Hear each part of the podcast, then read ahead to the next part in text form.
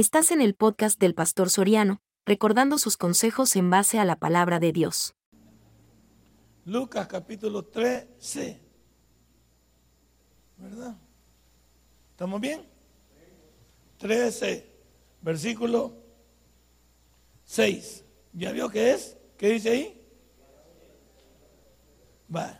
Entonces vamos a hablar bajo el tema Dios busca frutos en mí. Porque Dios buscó fruto en la higuera. Hoy, igual que Dios metió la mano bajo las hojas y bajo la planta de la higuera buscando un fruto y no lo encontró.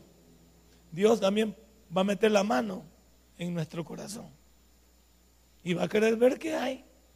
Porque hay muchos de nosotros que no, no queremos pasar de ser anónimos a conocidos, de ser gente que no te conocen, a gente que te conozcan. Por supuesto que cuando tú decides entregarte más a Dios, todos lo van a ver. Y tu compromiso también tiene que ser especial y grande. Entonces vamos a Lucas capítulo 13, versículo 6 en adelante. Entonces Pedro le dijo, ah no, perdón, ¿y dónde ando yo? Pues? 13 dije, va. Sí, aquí voy. Ahí sí. Dijo también esta parábola. Tenía un hombre una higuera plantada en su viña y vino a buscar fruto en ella y no lo halló. Y dijo el viñador, he aquí hace tres años que vengo a buscar fruto en esta higuera y no la hallo. Córtala para que inutilice también, para que inutilice también la tierra. Y luego el 8. Entonces respondió, le dijo, Señor, déjala todavía este año hasta que yo cabe alrededor de ella y la abone. Y si diere fruto, bien, y si no, la cortarás después. Padre, y buen Dios, ayúdanos tú andas buscando frutos en nosotros. Y aquí hay un montón de hermanos que tienen un corazón dispuesto para ti. Míralos, tú que los conoces. Yo no puedo criticarlos, solamente puedo hablarles, solamente puedo predicarles, pero no puedo saber qué hay en el interior de su corazón. Pero tú que los conoces, tú sí puedes ayudarles. En el nombre de Cristo Jesús hemos orado. Amén y amén. Hermano, el contexto de esta parábola, por supuesto que está en el versículo del 1 al 4. Allí usted podrá ver el contexto de lo que en esta noche vamos a hablar. Y nos enseña el arrepentimiento que todos deberíamos de tener para ir en pos de nuestro Dios. Yo creo que muchos de nosotros no puede haber gratitud en mi corazón. Lo voy a decir abiertamente, lo voy a decir con conocimiento de causa. No puede haber agradecimiento en un corazón que no sabe lo que Dios ha hecho en él. Y no puede haber agradecimiento en un corazón que no sabe lo que Dios puede hacer en ti porque para hacer esto hay que conocer a Dios a, través del arrepentimiento. Y muchas personas y muchos hermanos, más bien, porque para ellos estar predicando aquí, muchos hermanos quizás no están plenamente arrepentidos.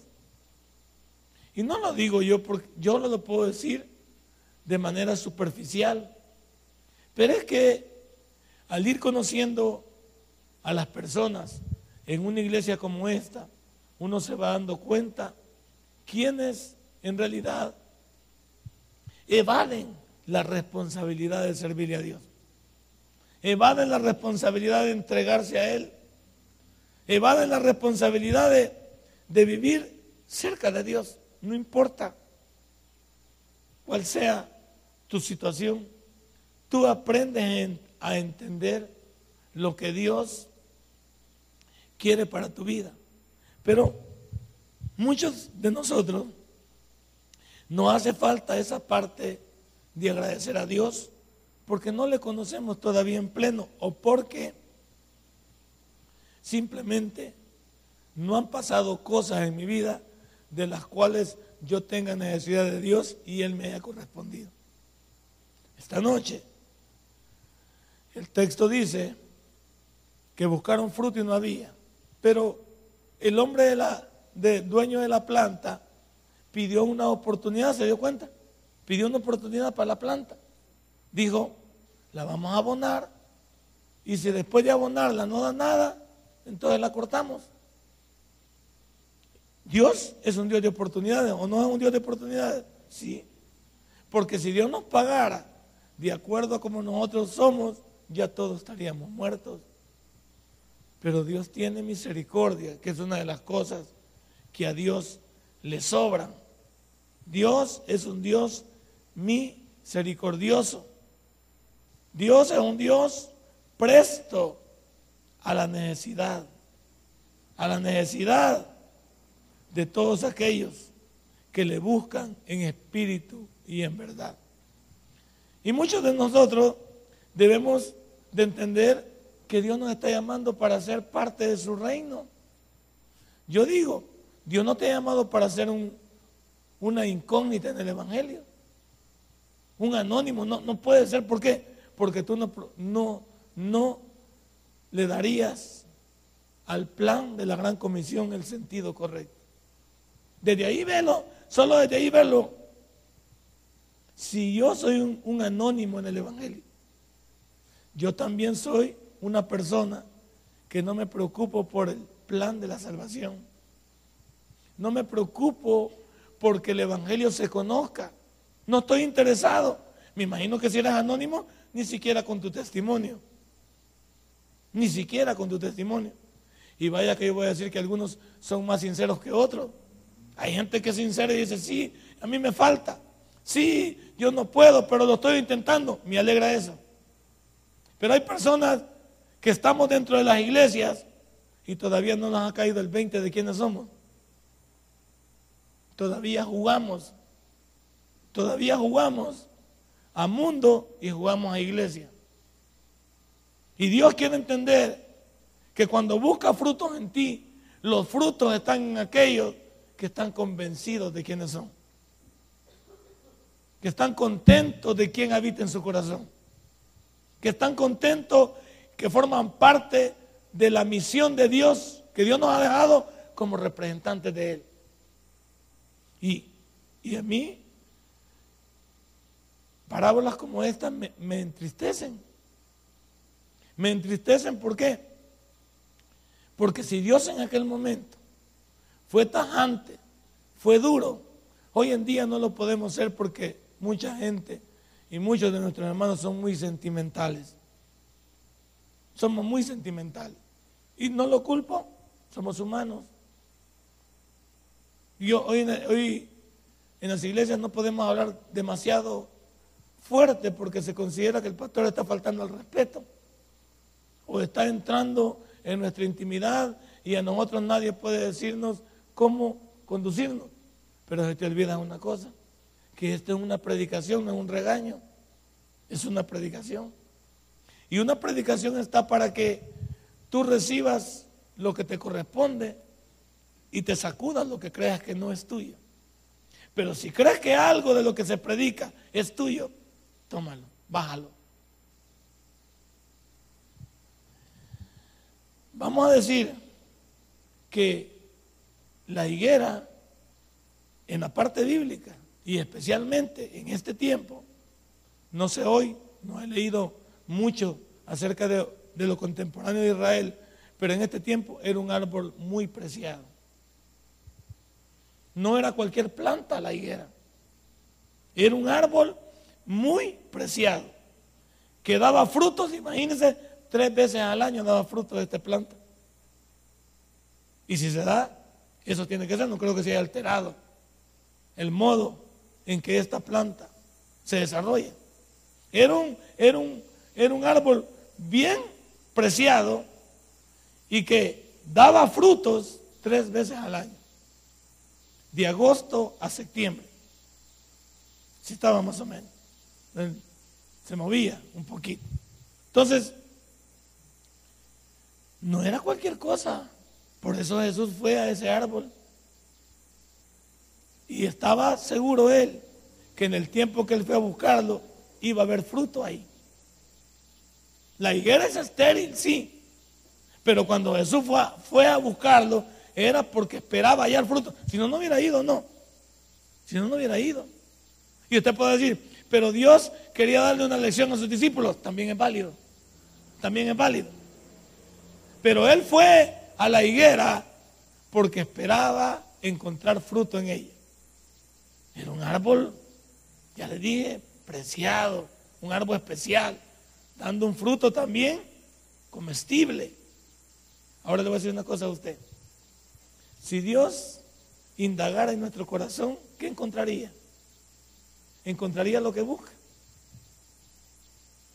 Dios, si en esta noche metiera la mano en nuestro corazón, queriendo hallar un corazón entendido, arrepentido, dirigido hasta Él, lo, lo encontraría. Por eso digo que predicar no es fácil, solo usted lo sabe. Solo usted lo sabe. Si Dios mete la manita aquí y quiere encontrar fruto en mi corazón, solo Él lo sabe, pero usted también. Yo creo que algunos seríamos honestos y si Dios nos dijera, ¿puedo meter la manita en tu corazón para ver si encuentro fruto? Usted y yo seríamos, no la metas ahorita, Señor. No la metas ahorita porque vas a encontrar telarañas. Vas a encontrar alambre espigado, piedra poma. Vas a encontrar, Señor, cosas que no, no te van a agradar. Así es que, Señor, sinceridad, dame chance. Dame chance de qué? De arreglar mis cosas. Y hay sinceridad. Habría que comprender eso. Porque Dios no es un Dios irrespetuoso. Dios siempre quiere entrar a nuestra vida con tu permiso. ¿Te has fijado? Con tu permiso. Él podría hacerlo sin pedir permiso, pero es un Dios respetuoso de la voluntad que ha puesto en ti y en mí. Y trata de ir con el consentimiento nuestro. Dios, al igual que la higuera, la consideraba un árbol especial. ¿Usted cree que Dios no lo considera especial a usted? Usted es especial para Dios. Usted es especial. De, entre tantas personas en el mundo, usted es un privilegiado de escuchar de Dios, de saber de Dios y de tener el libro de Dios.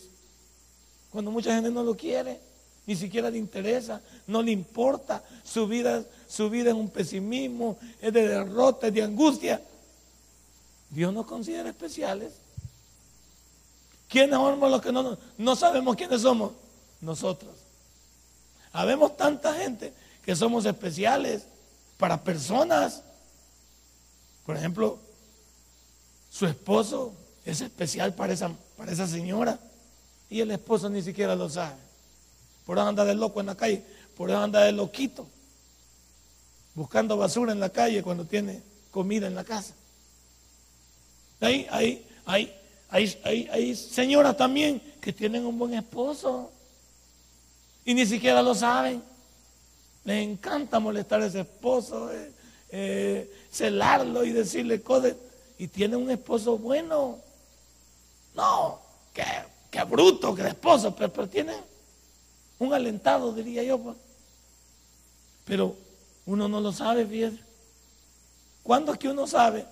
Posiblemente cuando haya perdido a esa persona no se dé cuenta lo que tenía. Posiblemente esa persona era algo valiosísimo para uno, pero no me importó. ¿Cuántos noviazgos se han deshecho porque la muchacha o el muchacho no se valoraron? En la loquera de la juventud no aterrizaron que algo especial había en ellos de cara al futuro. No el sexo, no el manoseo, no el desmadre de la vida, no la discoteca. Había algo de cara al futuro, pero nunca lo supieron. Y nunca lo sabrán. ¿Por qué? Porque hay, cosas que nunca se volverán a juntar. Nunca se volverá a presentar esa oportunidad. Yo quiera, quizás por eso, no sé si la señora, si esta señora era loca o no sé qué era la señora Elizabeth Taylor. Se casó con el mismo hombre ocho veces se divorciaba y se volvía a casar con don Richard Burton. Si alguien escuchó de estos artistas, de Elizabeth Taylor y Richard Burton, se le fue la juventud. Todos hipótesis no saben quién son esos.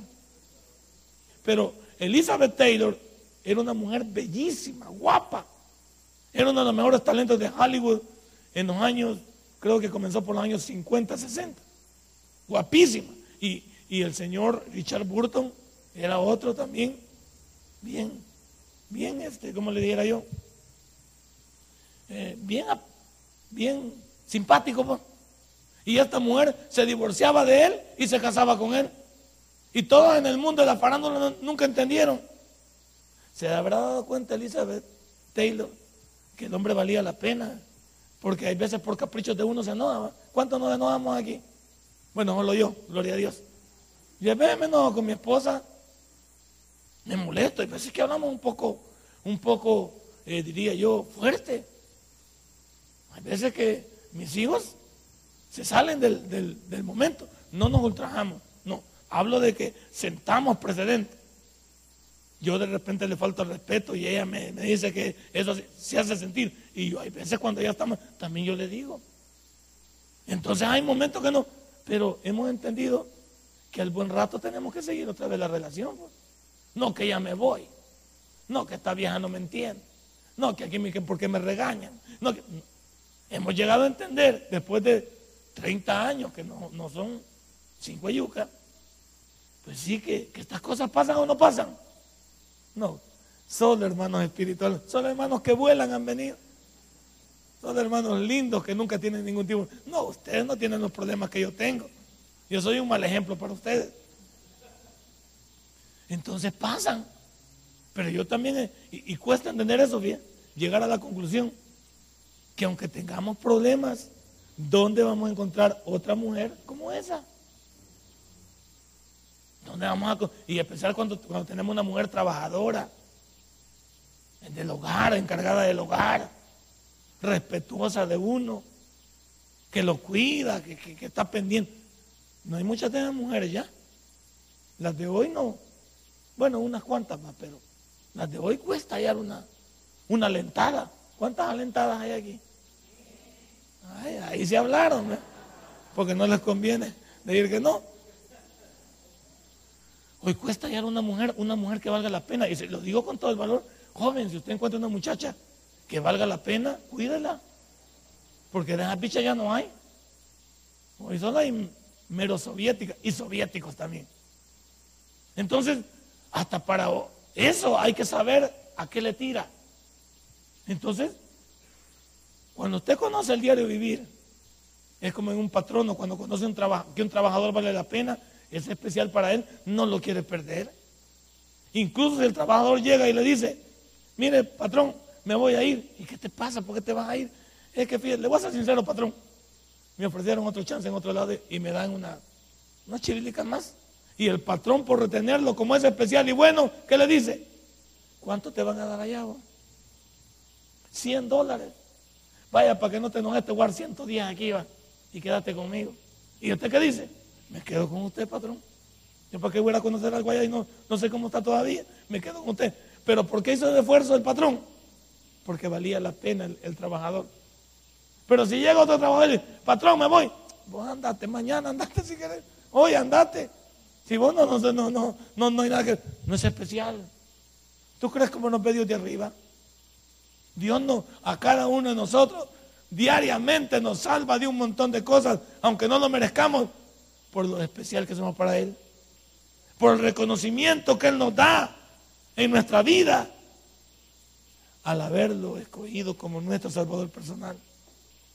Entonces, la higuera aquí representa a la nación de Israel y también el pacto y la bendición que se esconde detrás del Antiguo Testamento. Dios de todos los pueblos escogió una nación, escogió a Israel. Israel ha sido y es la niña de los ojos de Dios. Y es un pueblo que ha sido malo a través de la historia, ¿o no? Como los salvadoreños. Pero Dios haya estado con ellos. Aún ahora, que Dios no está tratando con Israel, porque Israel está ciego. Pero Dios no deja de cuidarlo. No trata con él, pero no deja de cuidarlo. Ustedes que son estudiosos de la geografía bíblica, bastaría ver el mapa mundial ahorita y saber dónde está puesto Israel. Y saber que está rodeado, calculado se ha hecho, de 200 millones de enemigos. 200 millones rodeado de enemigos. Una nación en el desierto. Y no han podido con ellos desde 1948. Han habido guerras en los años 60, hubieron guerras buenas que trataron de destruir la nación y no pudieron. 200 millones. Irán ha dicho que, le, que lo va a destruir. Irán, es, Irán es el, el, más enemigo acérrimo más grande. Pues si ahí depende de Nabucodonosor también. Irak, Irán. Y la nación no ha sufrido. Es el país más próspero de ese lugar. Donde la agricultura le han dado vida al desierto, imagínense. Cuando el desierto no produce nada. Dios ha permitido que el desierto produzca. Ahí están, mire. Está hablando, habla Rusia, habla Irán, habla Libia, habla todos los países. Pero nadie le hace nada porque hay alguien que responde por él. Y ahí están. Israel ahorita no son grandes cristianos. No, no, no se acuerdan. Hoy en Israel existen discotecas, hay prostitución, sí hay locura. Pero hay un remanente que permanece. Y el que quiera venir a Dios, Él no le echa fuera. Así como Dios escogió una nación judía y tuvo un pacto con ellos, Dios también nos ha escogido a nosotros. Y nos ha escogido también a pesar de ser gentiles, a pesar de no haber tenido esperanza, y lo vamos a ver en el libro de Efesios, en el estudio bíblico, los días jueves, estamos viendo ese capítulo 3. Entonces, Dios nos ha escogido a nosotros también y nos ha tomado como sus hijos. Somos especiales para Él. Yo no sé usted cuando sale de aquí, de la iglesia, si no se hace sentir usted con luz propia, como un evangélico que valga la pena. Fíjese que cuando usted sale aquí, la luz de Dios se va con usted para alumbrar a todos aquellos que no conocen de Dios. Y la gente también ya lo tiene identificado a usted en sus comunidades, en, en qué, en sus casas, en sus pasajes, ya lo tiene usted identificado como hijo de Dios. ¿Por qué no se define de un solo? Y Dios quiere encontrar frutos en usted. ¿Qué tipo de frutos? ¿Es usted aquello de que expande el Evangelio en su pasaje?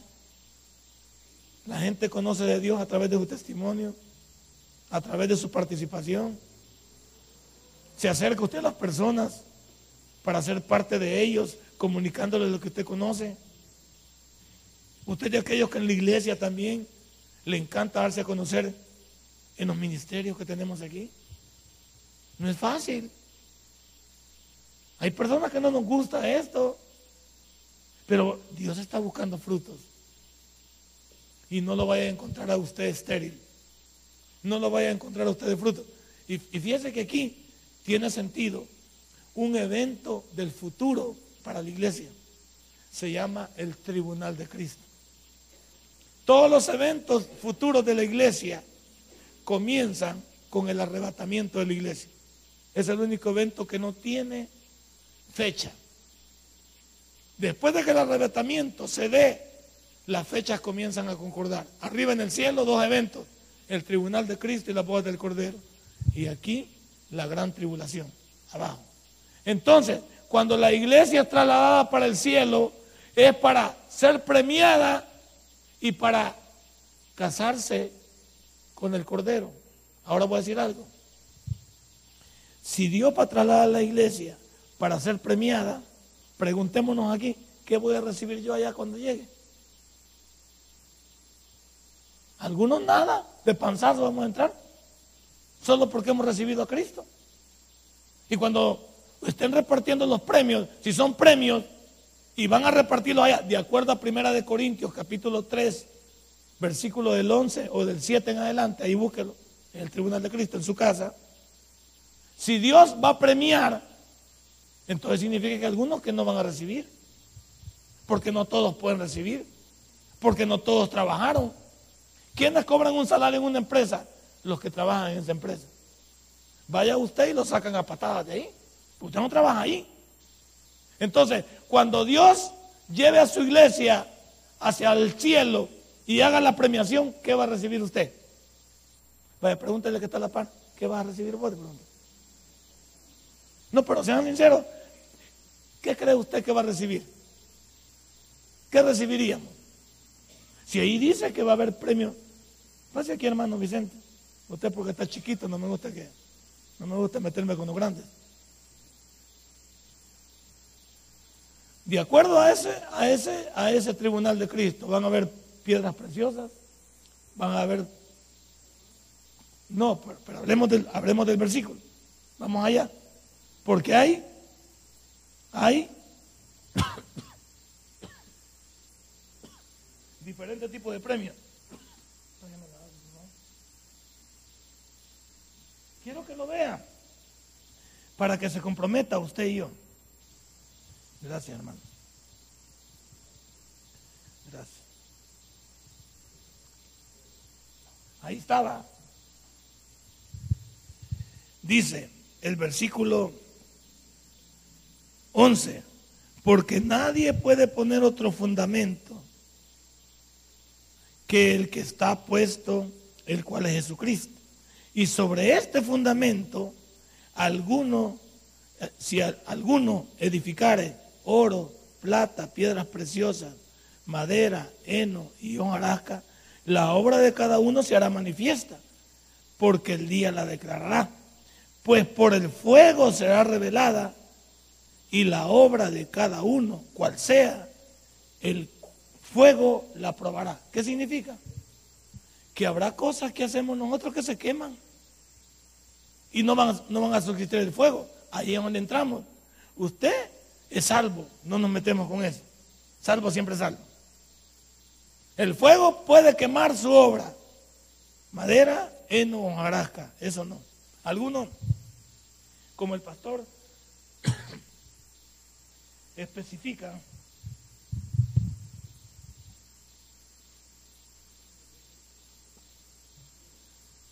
y algunos creo que estamos de acuerdo que algunas cosas dentro de la iglesia se pueden quemar porque solo son de, solo son de exhibición. Por ejemplo, un cantante, ¿va? Hay cantantes que no lo hacen por cantarle a Dios. Quieren vender su disco. Quieren lucirse. Yo he encontrado varios artistas en mi tiempo que trabajé en la central de gente que se retiró. Y el pastor nos contó que la gente se retiró por estas palabras. Los cristianos no me pueden dar de comer. Los cristianos no pueden darme de comer. Entonces, ¿qué significa? Toda la bulla que dijeron que esta alabanza me la dio Dios, que esto aquí, que Dios me la reveló, ¿era mentira o era verdad?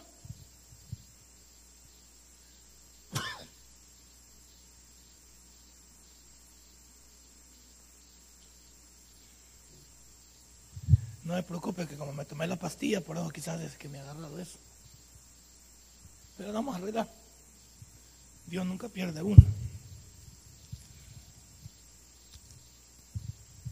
Entonces, el pastor ponía eso, que los artistas pueden ser las personas que se queman, otros que, que nos gusta hacer las cosas por, por ser, por reclamar presencia, porque me digan que yo predico bonito y yo me lo crea. Ese es mi premio. ¿Y porque yo ando preguntando? ¿Qué le parece el sermón? Ando buscando una coincidencia humana. Pero lo que debo preguntarme es, ¿estoy haciendo el trabajo de Dios? Por eso él decía en muchos de los sermones que teníamos y que hemos escuchado con él, y comparto con él la posición, que hay, hay obras que no sufrirán ninguna pérdida. ¿La plata pasa por el fuego? Sí. ¿El oro pasa por el fuego? Sí. ¿Y las piedras preciosas pasan por el fuego? Él decía, por ejemplo, y lo compartimos, que cuando usted le predica el Evangelio a alguien y esa persona se convierte, es una piedra preciosa para usted. Que nadie se la va a quitar. Cuando usted logra que una persona venga al Evangelio a través de su testimonio, a través de su vida sin hablar, o usted habla con esa persona y la convence de venir para el Evangelio, esa es una obra que no, que no tiene comparación. ¿Por qué cree que los bautistas somos ganadores de almas o estamos enamorados de pasión por las almas que se pierden? Porque no tiene comparación. Pero a muchos de ustedes no les gusta ir a evangelizar. No les gusta testificar. Entonces, ¿ustedes qué están haciendo? Están deteniendo el reino de Dios para que no vengan más personas al conocimiento de Dios. Otra cosa que el pastor decía, si tu casa es puesta como templo para que se conozca el Evangelio, una casa de oración, ahí se celebran los altares familiares, la gente sabe que ahí, viven cristianos y que los cristianos que viven ahí alumbran, la gente lo conoce. Pero si hay dos cristianos después del culto, la sonora dinamita suena allá. Ahí tienen las telenovelas a todo volumen. Ahí tienen su desorden. Entonces la gente dice, ¿y estos acaban de venir del culto y están con este desmadre? Ahí hacen hasta fiestas. Hay hermanos que hacen hasta fiestas paganas. Celebran cumpleaños, quinceañeras y hasta se echan las, las polarizadas. Hasta ellos. ¿Qué dice la gente de nosotros? Que no estamos en nada. Entonces, él y yo podemos tener un cometido diferente. Es, Él decide trabajar para Dios, el premio es de Él. Y la salvación como es? Individual, como los salarios son individuales, no son colectivos. Entonces, si Él trabaja para el Señor, el bendecido es Él, aquí y allá. Porque aquí también se debe gozar de las bendiciones de Dios, porque no puedes comenzar a conocer lo que Dios, lo que Dios significa aquí mismo. Aquí mismo, con tu vida. ¿Y por qué muchos no alcanzan la plenitud de lo que Dios quiere? Porque nosotros no queremos. ¿No queremos qué? Ponernos a la orden de Dios. Si Él decide poner a la orden de Dios, no te preocupes por todo lo demás. Él está haciendo la voluntad de Dios. Pero vemos algunos, su servidor lo va a representar, que no queremos dar ese paso. Somos muy, yo diría, no es que seamos malos, no. Algunos dicen que no les gusta meterse en eso, algunos dicen que no traen para eso, otros que no les gusta que los demás hablen, otros que, que en la iglesia no se puede, otros, tendrás tus argumentos. Pero te olvidas una cosa, tú estás hablando del ser humano, no estás hablando de Dios. O sea que Dios no está por ninguno de los lados de los que se oponen para que tú le sirvas. Tú estás poniendo tus ojos en lo que ves. Entonces el hermano Vicente un buen día dice, me quito el uniforme porque el hermano Carlos me dijo o me dio mal testimonio, es la decisión de él. Es la decisión de él. ¿Y dónde está Dios en lo que Carlos está haciendo? Carlos le da un mal testimonio, pero él tendrá que dar su cuenta. Pero el hermano Vicente tiene que ser abusado. Deje al hermano Carlos que, que patalee, que conozca a Dios del otro lado. Porque Dios siempre va a llamar a cuentas al hermano Carlos. Y el hermano Vicente tiene que decir, yo tengo que seguir mi camino. Tengo que seguir mi momento de alabar y glorificar a Dios. Eso es lo que está diciendo el capítulo 3. Y muchos de nosotros, desgraciadamente, no lo estamos haciendo. Gracias, hermano. ¿Y por qué predico esto en un viernes de milagro? Vaya, póngase a pensar por qué lo predico en un viernes de milagro. ¿Sabe por qué? Porque usted viene a pedirle a Dios algo. Y Dios le va a preguntar, ¿y vos qué estás entregando? ¿Y vos? Hagamos, hablemos, tú y yo.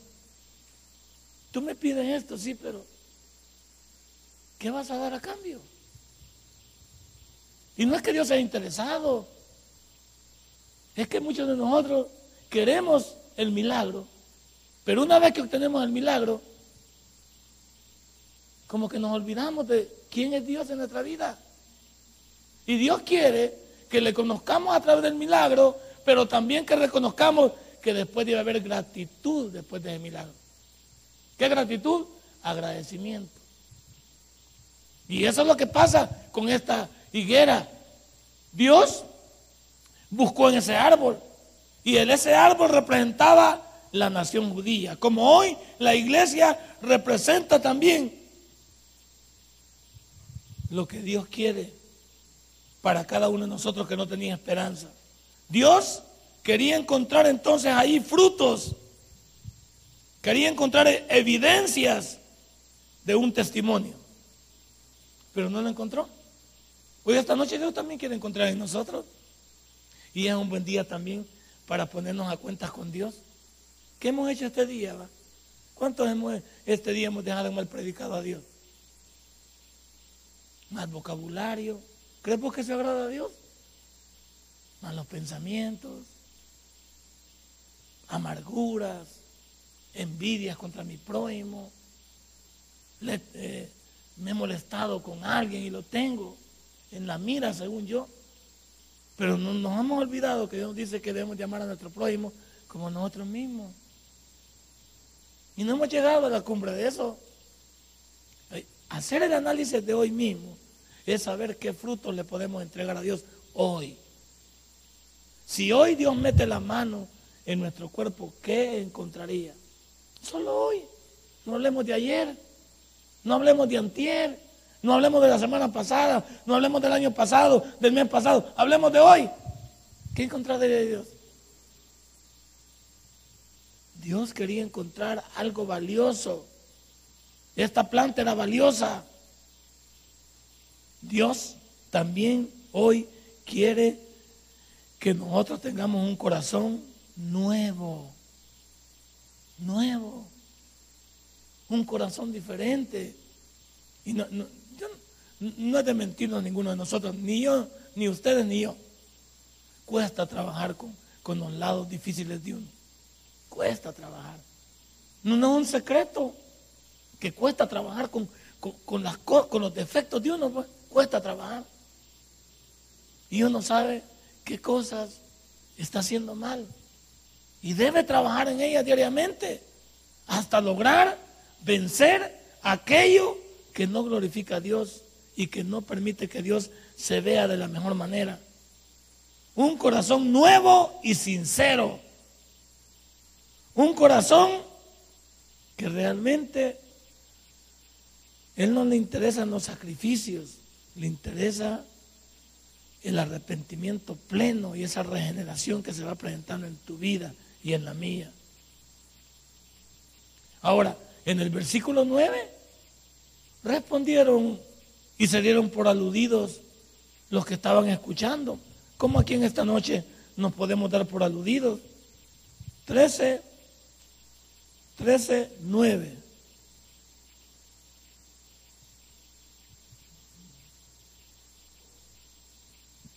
Mire lo que dice. 13, 9. Y si diere fruto, bien, y si no, la cortaremos. Déjenme ver en qué, en qué parte del versículo estamos hablando. No es en el versículo 3, 3, 7, ¿ah? No, 3, 7 y 9, creo ver. O es 13. Déjenme ver. 3, 7 y 9. Y le digo al viñador, no, vamos al 3, quiero ver si el 3 es que escribí aquí yo, pero déjenme ver. 3, 7 y 9. No me atravesó un, un, número ahí. Capítulo 3, que dice, que dice el versículo 7 y 9. Lucas 3, 7 y 9. ¿Lo tiene ahí? ¿Qué dice?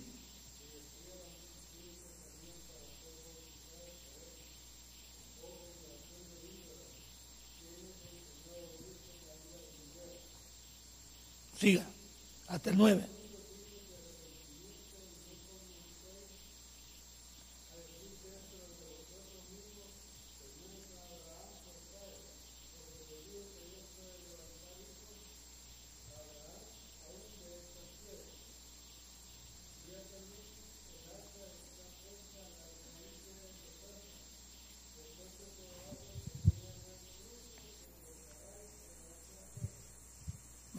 Entonces, Dios parece duro en, algunas partes de la Biblia, lo que hoy muchos predicadores no podemos hablarlo.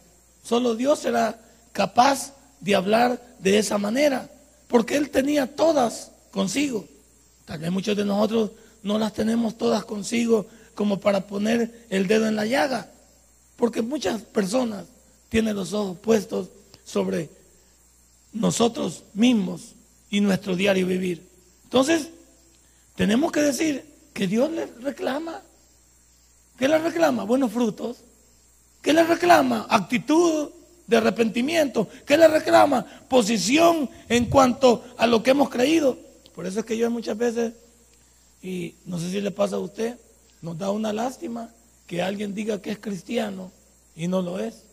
Y hay veces uno con el tiempo se va dando cuenta de cosas que no, que no emparejan, que no cuadran. Y uno dice, ¿y por qué las personas que decimos amar a Dios hacemos estas cosas? ¿Cómo es que una persona que le sirva a Dios en un lugar como este, sea músico, sea pastor o sea líder, cualquiera que esté ahí, tenga a su esposa y todavía traiciona a su esposa metiéndose con la esposa de otro? Son cosas que no se pueden entender. ¿Por qué? Porque estamos en una iglesia donde supuestamente el cambio debe venir a nuestra vida. Donde yo no vengo a ver qué agarro, a ver qué hago daño. Vengo a cambiar. Vengo a, limpiarme. Vengo a decir, no, no, no, eso no puede suceder en la casa de Dios. Y Dios te ponía el dedo en la llaga. Decía, si no dan fruto, lo vamos a cortar y lo vamos a echar al fuego. Parece duro. Yo no sería capaz de decirlo. No me corresponde a mí más que leerlo. Pero algunos entendemos lo que estamos leyendo. Puede ser que nos falte en eso. Y Dios quiere encontrar frutos en ti y en mí. Dios, en ese mismo versículo, ¿verdad? Habla de un periodo largo, es literal. Y dice que no encontró fruto. Pero habla de una sentencia también que hay que cortarla. Dios hizo algo con Israel que fue duro en el año 70 después de Cristo. La dispersión, la famosa dispersión, donde el templo fue destruido por uno de los Césares y todos salieron huyendo en espantada. Vamos a decir que desde el año 70 hasta 1948, que sucedió eso, no tuvieron un, lugar donde ellos estar tranquilos. Ya sabemos del Antiguo Testamento desde el 586, pero hablemos de lo nuevo de Cristo. Cristo vino y quiso sentar precedente de encontrar una nación de la cual él podría proteger. Pero en el año 70, los que leen la historia, Dios permitió que salieran en desbandada. ¿Por qué? Porque eran buena gente, porque no querían nada con él. La Biblia dice en Juan 1.11, a los suyos vino. A los suyos vino. Y los suyos no lo recibieron. Y desde ese tiempo comenzaron, y lea toda la historia universal, pasando por todo el papado.